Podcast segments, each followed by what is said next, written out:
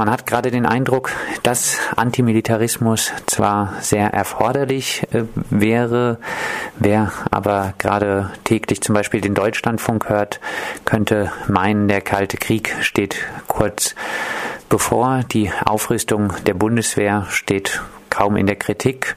Auch die Opposition im Bundestag macht sich eher über die Nicht-Einsatzbereitschaft lustig, als zu sagen, wir wollen keine einsatzfähige Bundeswehr. Max, ist der Antimilitarismus etwas Gestriges? Nein, auf keinen Fall. Der ist sehr aktuell und aufgrund des ganzen äh, Szenarios mit vielen Kriegen, Krisen und Konflikten ist der Antimilitarismus gefragt, mehr gefragt als denn je. Und der Antikriegstag, der morgen am Rottekring sein wird, ist ja ein beredtes Beispiel dafür, dass äh, antimilitaristische Menschen und Bewegungen äh, weiterhin äh, da sind ja, und äh, eine Gegenbewegung zu diesen militärischen Plänen ähm, entgegensetzen. Max, äh, eine Gegenbewegung, die gab es in der Vergangenheit äh, auch mit äh, der sogenannten neuen Friedensbewegung. Diese Zusammenarbeit hat der Friedensbewegung doch äh, geschadet. Man hat sich dann irgendwann ein bisschen verabschiedet dieser, von der Zusammenarbeit mit dieser rechtsoffenen Bewegung. Hat die Friedensbewegung das Ganze ausreichend aufgearbeitet? Hat man sich davon erholt? Ja, ich denke, man hat sich schon damit auseinandergesetzt und die Positionen geklärt, die unterschiedlichen Positionen. Und wie ich jetzt vernommen habe, ist man sich auch wieder näher gekommen und will gemeinsam handeln. Also dieser Streit, äh, ein unzähliger Streit natürlich war, ist jetzt nicht mehr so äh, im Vordergrund, sondern man versucht, das Gemeinsame zu sehen und auch gemeinsam zu handeln. Wer ist sich wie näher gekommen? Ja, in dem die äh, unterschiedlichen Positionen einfach mal angesprochen wurden, wer was will, ja, und ähm, dass nur ein gemeinsames äh, Handeln ähm, die Friedensbewegung auch in ihren Zielen weiterbringen kann. Also soweit erstmal recht allgemein. Und ich denke, der Prozess ist noch nicht abgeschlossen. Da wird man weiter miteinander diskutieren müssen. Aber trotz aller Unterschiede äh, müssen wir uns ja auf das Wesentliche heute konzentrieren und das ist die stete Militarisierung, auch in unserer Gesellschaft, die stete Aufrüstung mit allen möglichen Waffen, der modernsten Waffen, ja, die auch Massenvernichtungswaffen. Und wir dürfen auch nicht vergessen, dass in der Welt über 10.000 einsatzfähige Atomwaffen lagern und äh, das ist ein Damoklesschwert, das über der Menschheit schwebt. Und ich denke, trotz aller Unterschiede äh, gilt es da gemeinsam zu handeln und vorzugehen. Ein gemeinsames Handeln, jetzt aber auch mit der doch relativ äh, verschwörungstheoretisch daherkommenden sogenannten neuen Friedensbewegung? Ach, ich will mich jetzt auf diese Diskussion nicht einlassen, ja, mit Verschwörungstheorien und, und so weiter oder ähnliches. Also ich denke, das bringt uns einfach nicht weiter.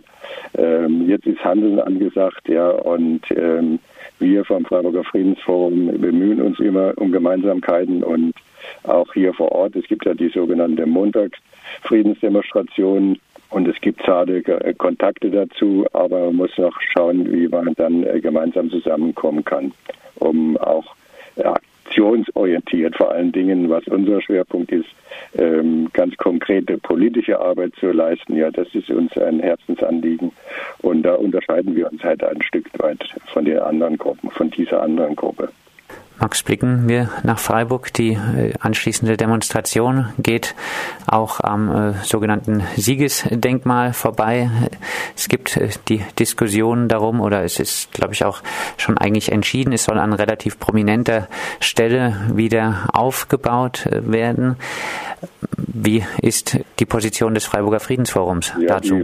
Die Position des Freiburger Friedensforums ist unverändert. Wir sind eigentlich dafür, dass dieses äh, Machwerk, sage ich mal, aus äh, den, der, Zeiten, äh, der Zeit des deutschen Militarismus eigentlich nicht an zentrale Stelle in dieser Stadt gehört, sondern wir äh, vertreten weiterhin, dass es auf einen Denkmalsfriedhof hingehört und äh, dass äh, der Platz in anderer Form würdig also gewürdigt wird ja, als das, was jetzt in, in den Plänen steht. Es ist für uns überhaupt nicht nachvollziehbar, dass man sowas, so ein äh, Denkmal äh, in Anführungszeichen ähm, derart äh, exponiert aufstellt ja, und damit auch dem an eine Aufwertung ähm, äh, ermöglicht. Ja, und das äh, lehnen wir ab. Wir haben aber auch eine Idee, die am, äh, kommend, am morgigen Dienstag haben wir vor, ähm, am Siegesdenkmal einmal kurz auf den historischen Hintergrund ähm,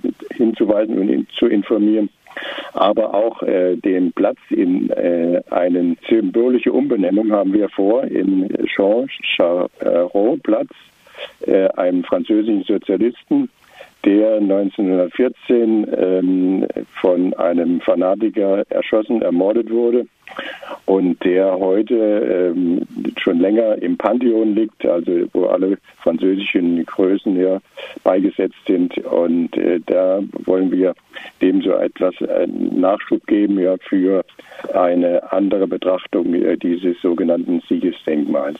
Auch äh, der Vorschlag, ein Denkmal für Rosa Luxemburg, für die Rosa Luxemburg-Rede äh, zu errichten, scheint in Freiburg nicht sehr erfolgsversprechend zu sein momentan. Was für Erfolgsaussichten hat dieser Vorschlag jetzt? Ja, dieser Vorschlag von uns jetzt Jean Charest Platz zu benennen, ja, einen Friedensplatz, ja, ähm, der steht auch im engen Zusammenhang mit Rosa Luxemburg.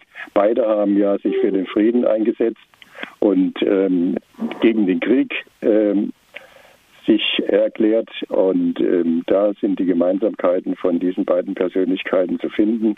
Und da ähm, wäre eine wunderbare Verbindung zu sehen. Max, das äh, Motto des Antikriegstags lautet, wie gesagt, ähm, Grenzen öffnen für Flüchtlinge, Grenzen schließen für Waffen. Kürzlich fand äh, rund um das Thema auch äh, am Bodensee Aktionstage statt. Fluchtursachen bekämpfen, Waffenexporte stoppen. Baden-Württemberg ist wichtiges Bundesland, wenn es um den Export von Waffen geht. Gibt es da Chancen, äh, dagegen vorzugehen. So richtig scheint auch die grüne Landesregierung äh, nicht gewillt, gegen diese Unternehmensmacht vorzugehen. Ja, ich meine, wenn man die Verantwortung allein den Politikern und den Parlamenten äh, überlässt, dann darf man sich nicht wundern, dass da nicht so sehr viel herauskommt, sondern entscheidend sind einfach außerparlamentarische Bewegungen, Initiativen von Organisationen wie zum Beispiel die Aktion Aufschrei, die wirklich ein beides Bündnis zustande äh, gebracht hat bis in die Kirchen hinein und viele andere Organisationen, ähm, auch vertreten von Jürgen Kröslin, äh, der hier aus Freiburg kommt und der das seit Jahren vorangetrieben hat. Und ein beredtes Beispiel für einen gewissen Erfolg ist auch äh, das Vorgehen gegen Heckler und Koch, die wiederholt ja gegen Exportbestimmungen verstoßen haben, zum Beispiel nach Mexiko und so weiter, äh, wo Menschen äh, tausendfach mit unseren Gewehren, also mit diesen schrecklichen Gewehren von Heckler und Koch ermordet wurden. Und weltweit sind ja über eine Million Menschen hier, die mit Heckler und Koch äh, Waffen äh, umgebracht wurden. Das ist also ein, eine schreckliche Bilanz, die wir uns immer wieder vor Augen führen müssen und dass man endlich diesen Wahnsinn stoppt. Ja? Und Heckler und Koch ist ja strafrechtlich auch ähm, angezeigt. Ja, man äh, wird abwarten müssen, ja, was die hiesige Staatsanwaltschaft nun auch konkret tut, die das ja bisher verschleppt hat.